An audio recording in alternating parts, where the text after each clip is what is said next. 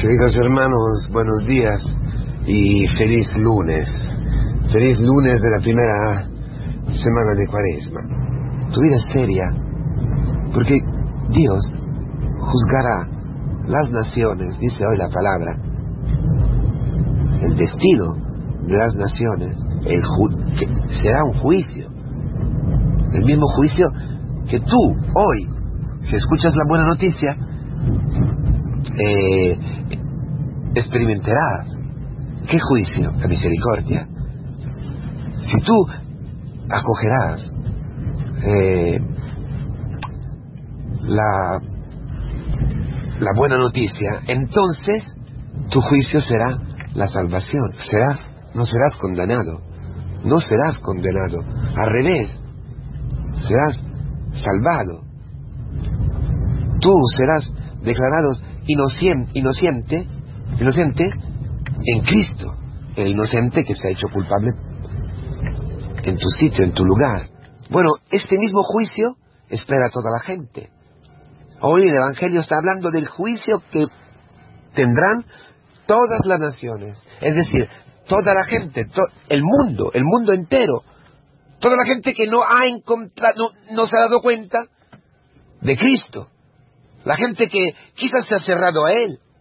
La gente que pagana, los japoneses que viven aquí conmigo, los 130 millones de, japoneses que no conocen a Cristo, que no lo ven en su vida, que, que ahora mismo que me pasa delante un tren lleno, lleno, lleno, lleno, lleno, lleno, como si fueran sardinas, lleno, lleno, lleno de gente que va al trabajo, que trabaja, que vuelve a casa, en el mismo tren, pisado de otra gente, anónimos, en un mundo anónimo, y vuelven, cenan, se ponen en el, en ofuro, en, en, este, en esta piscina, como decir, en esta, en vasca, ¿no?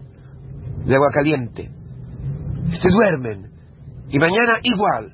Todos los días iguales. Sin sentido. Sino trabajar, trabajar, trabajar. Hacer dinero. ¿Para qué? Para que los hijos estudien. Y hagan la misma vida. Esa gente que, ni puede imaginar que hay un destino, que quizás cree en la reencarnación o no cree en nada. Solamente que hay esta vida, que hay este día, que hay que trabajar. ¿Por qué? Ni lo saben. Esta gente, ¿cómo puede ser salvada? Tendrán un juicio porque la vida es seria. Dios no está jugando con esta gente. No está jugando para nada. ¿La va a salvar? Sí. ¿Cómo la va a salvar? A través de ti. A través de los hermanos más pequeños del Señor nuestro Jesucristo.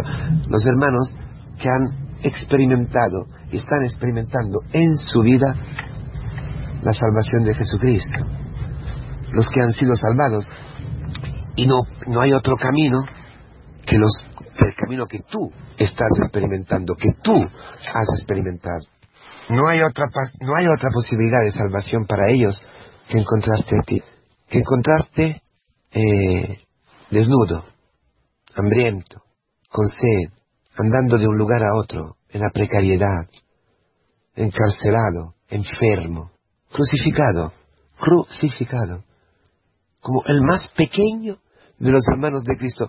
Eh, y si Cristo era el último del mundo, quiere decir el más pequeño entre los últimos, como un condenado a muerte, dice San Pablo, como el último, más precario, más pobre, más hambriento de los que te están al lado, de esos japoneses, como son las familias en misión aquí en Japón, como todo el mundo, los últimos, sin entender bien el idioma, sin, dominar el idioma, sin poder conducir las situaciones, en la precariedad económica, en, el hospital, trabajando con trabajos, no sé qué, los últimos trabajos, los, el trabajo que, los trabajos que los japoneses, o donde sean las familias en misión, no quieren ni hacer, los pobres, desnudos, para vivir la misma vida de quien te está al lado para que Cristo pueda llegar al lugar de cada hombre, para que Cristo pueda llegar a las casas, a las situaciones, al sufrimiento de cada hombre, para que la gente que no es ni tiene posibilidad, ni quiere, ni quiere escuchar, pueda ver a Cristo quizás una vez en la vida, pueda tener tu misma experiencia, de tener delante a Cristo y Cristo crucificado y abrirle un poquito, un poquito, un poquito, un poquito el corazón. Esto quiere decir, dale un vaso de agua. Quiere decir abrir un milímetro su corazón hacia Cristo que se encarna en ti. Por eso, lo que es fundamental, lo que es imprescindible, lo que es mm, decisivo, lo que es eh, más importante es lo que te crucifica, lo que te desnuda, lo que te hace pobre, hambriento, con sed. Tu historia de hoy, lo que te, lo que te humilla, tu enfermedad, un cáncer, es precioso. el cáncer es el cáncer de Cristo en ti, lo vive Él. Cristo a través de tu cáncer, a través de, esta, esta humillación que te está dando tu marido, te está crucificando con Él, se está uniendo a ti. Es Cristo mismo contigo, en ti, y por medio de ti, que se acerca a la gente que Él quiere salvar. Este cáncer es la cruz que va a salvar esa generación, que va a salvar a la gente que no quiere escuchar, que no puede escuchar, a la gente que está en una crisis tremenda. Todo el mundo, dice hoy la palabra, tiene derecho al reino, al mismo reino que eh, donde han entrado los santos, donde, donde, ha entrado la Virgen María, donde han entrado los apóstoles, los mártires. Ese reino no es exclusivo, no es un club elitario, no es un, club de golf, no es el club de, de los aficionados de, del Barça, o de Real, o de quien sea. No, es abierto a todo.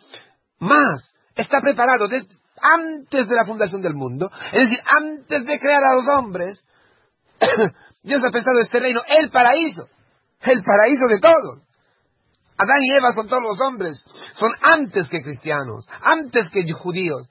Adán y Eva son todos los hombres creado a imagen y semejanza de Dios.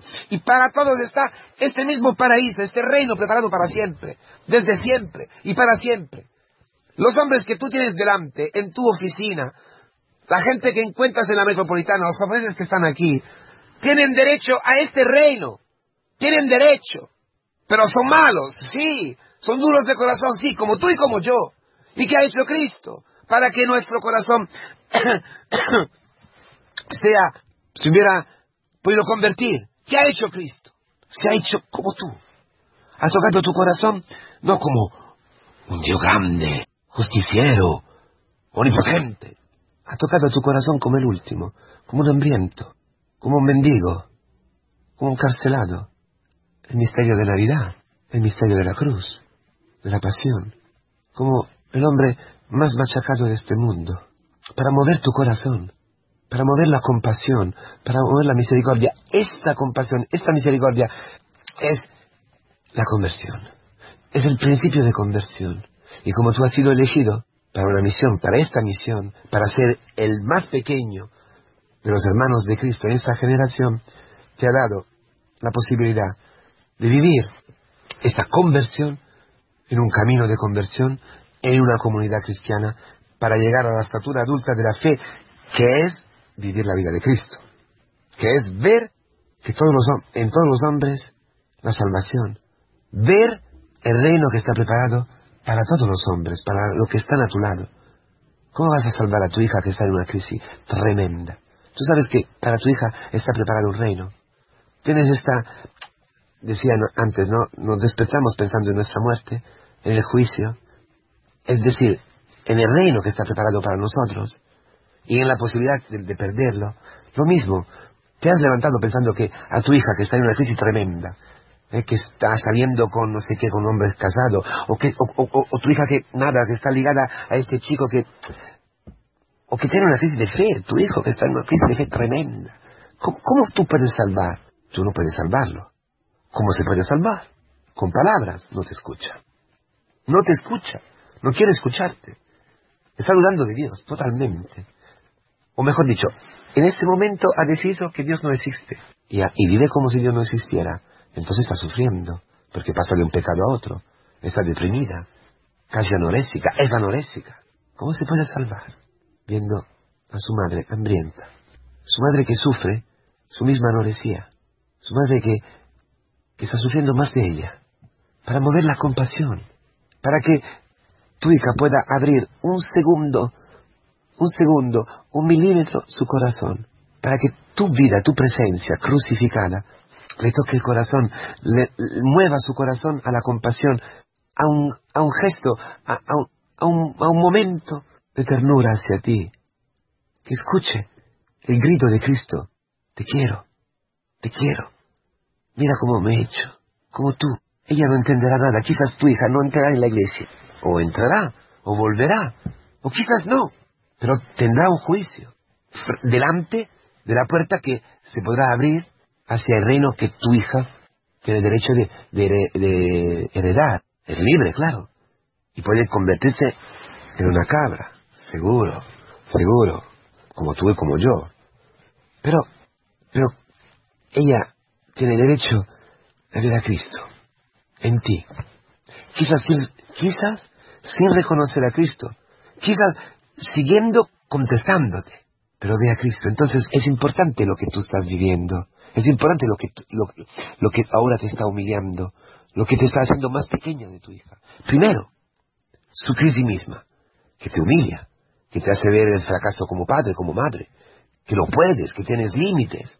Que quizás tú querías hacer de todo y no puedes hacer exactamente el hecho que tú no puedes hacer nada, que estás crucificado, le salva a tu hija. Pone tu vida a su lado. Es decir, a través de tu vida pone Cristo a su lado. Y lo pone como el más pequeño, como el último, como el último para que ella sea movida y conmovida hacia tu cruz, hacia tu sufrimiento. Es importante. Una madre que, que está en, en un cáncer terminal cuánta gracia a través de esta, de esta cama. Cuántas gracias que no se ven a ojos, se verán en el cielo. Este hijo, este nieto, este primo, esta hermana. Impresionante. Pero no solamente el cáncer, sino todo lo que nos humilla. Si, en el trabajo te están, humillando, esta humillación es para salvar a tu hija, es para que tu hija vea, vea que Cristo crucificado, sin saberlo, Cristo crucificado en ti, y te pueda decir, papá, ¿qué te pasa?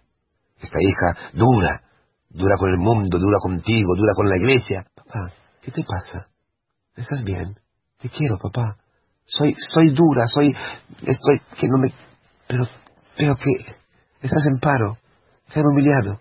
Esto le abre el corazón a Cristo. Esto es un lenguaje, un lenguaje misterioso que Cristo tiene con los que han perdido la fe, con los que no tienen fe, con los que no conocen a Él, con los paganos, con los que viven de paganos y están esclavos de muerte, de engaños, en, una, en un valle oscuro. Es el lenguaje. Cristo sabe interpretar esta, este idioma, el, idioma de, de quien te da un vaso de agua, de quien te dice, ¿qué pasa? Allí Él intercepta, decodifica el deseo de ser salvado la apertura de corazón. Y luego su misericordia, su providencia, su espíritu hará cosas impresionantes. Volverán a la iglesia, no volverán, se salvarán. Porque en el día del juicio dirán, ¿cuándo? ¿Cuándo te he visto? Allí, mira, cuando tu padre perdió el trabajo, cuando tu madre se encontró con esta enfermedad, cuando... ¿Eh? Sí, era yo que me acercaba a ti, porque no había otra forma. Tú te habías cerrado a todo. Yo tenía que entrar porque te quiero, porque tienes preparado un reino y yo no quería que tú lo perdieras. Entonces me he hecho más pequeño de todo. Me he hecho, me he entrado por la puerta de servicio para de atrás, como si fuera un basurero. No sé, me, he puesto allí como un basurero para que tú puedas tener un momento de ternura, de misericordia. A con esto basta. Entra, ven a mí, ven a tu reino. Eso deseas, ¿no? Por tus hijos, por todos. Entonces camina en esta cuaresma y pide al Señor que te pueda crucificar con Él y que tú no te escapes de esa cruz, porque la cruz te salva a ti y salva a los demás. Eso, es el ayuno, limosna y oración, es estar crucificados con Cristo.